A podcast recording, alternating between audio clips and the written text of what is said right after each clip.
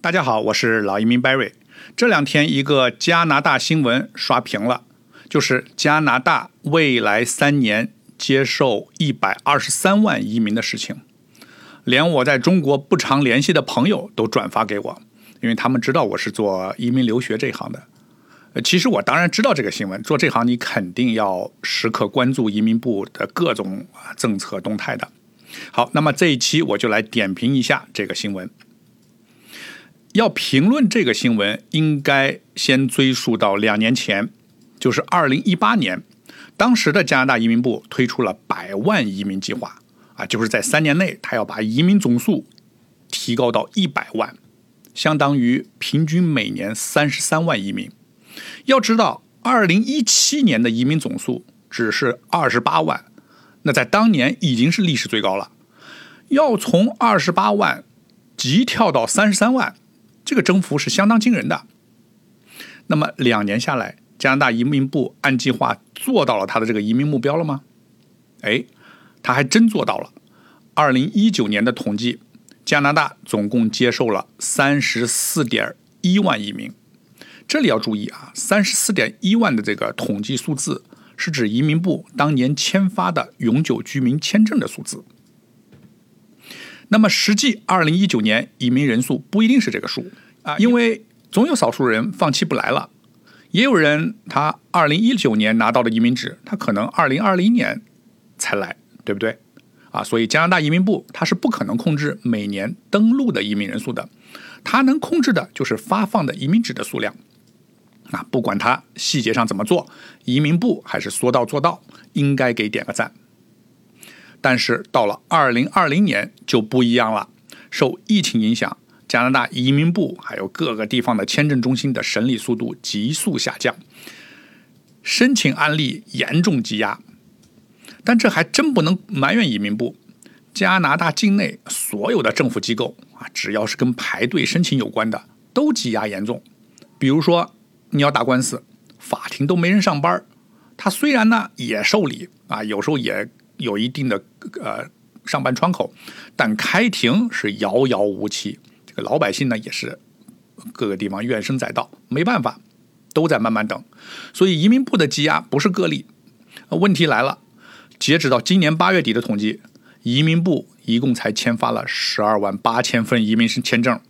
你按这个速度，今年的移民缺口可能将近百分之五十，也就是说，只能完成一半的移民指标。那这样下去，百万移民计划眼看就要泡汤了。那么就在大家纷纷议论加拿大移民以后会不会越来越慢啦？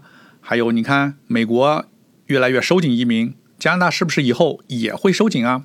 那么移民部呢，在这个时候就给出了响亮的回答。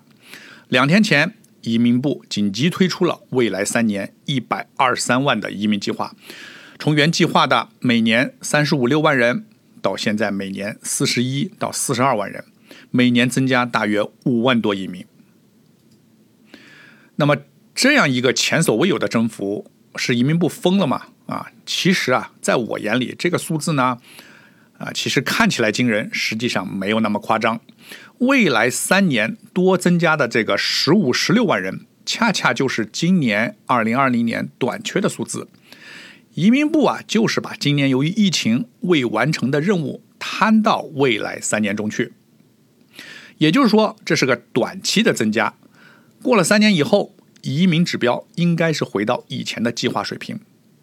但是，你从移民部的这个新增的这个计划，我们还是可以感受到：第一，移民部坚定不移的逐年增加移民数量的这个决心；第二，目前的审理积压问题。他是一定会想办法解决的，因为你要还是按目前的审理速度，是不可能完成未来三年移民目标的。这也就验证了我经常提到的一个观点：加拿大移民也好，留学也好，未来是不会收紧的，只会越来越开放。第二，就是现在的积压一定是暂时性的，你不要被网上显示的审理速度吓到，移民部一定会想办法改进，快速发放签证。所以啊，不论你是想移民加拿大还是留学加拿大，其实现在就是很好的时机。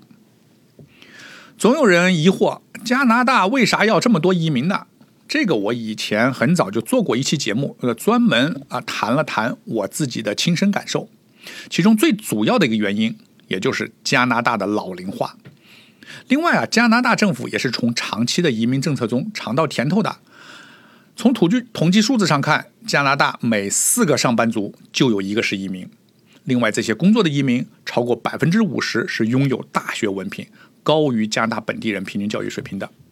不仅如此，这个移民的孩子也比本地人的孩子未来接受高等教育的比例要高。此外，统计也表明，加拿大移民在加拿大在捐款的数量也是相对慷慨的啊，不比本地人少。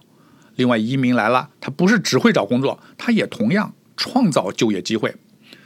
比如，二零一六年统计，加拿大的移民老板就雇佣了二十六万加拿大人。那么，在这次疫情期间啊，更是可以看出移民发挥了有目共睹的作用，因为加拿大长期。这个医院呀、护理啊这些岗位，它是缺人手的。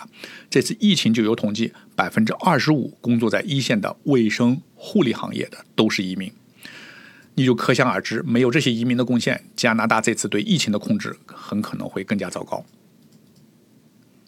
那么还有一个问题，那么有的申请人觉得，哎，既然加拿大移民呃名额年年攀高，移民政策又是逐年开放，那我不用太着急申请，我要不要再？等一等和比较一下啊，其实这是一个非常错误的观点。作为直排的移民顾问，我永远建议我的客户移民要趁早。这个道理很简单啊，随着年龄的增加，申请人的年龄打分是下降的。年龄是个不可逆的因素，你越等待分数越低。再有就是竞争环境永远是越来越高啊，比如加拿大联邦设立的打分机制，筛选申请人的快速通道。也就是联邦的 E，两三年内邀请分数从四百三十分上涨到四百七十分以上。也就是说，如果你之前是本科毕业，雅思考四个六，年龄二十九岁以下，你是可以获得邀请的。但现在你即使研究生毕业，雅思你考到八七七七，年龄二十九岁以下，也仅仅得四百六十几分。你还要再学一个第二外语，或者是再学一个专业，才能凑够分数。我们一定知道啊，要知道申请加拿大移民，你是和全世界的移民申请人竞争，而不是和国内的申请人。和印度、菲律宾这些英语比较好的国家相相比，我们中国人的其实竞争优势并不大。好的，那么今天我的分享就到此为止，希望对你有帮助。如果你有哪些留学移民的问题，欢迎跟我联系。我是老移民 Barry，我在多伦多。感谢您的收听，我们下一期再见。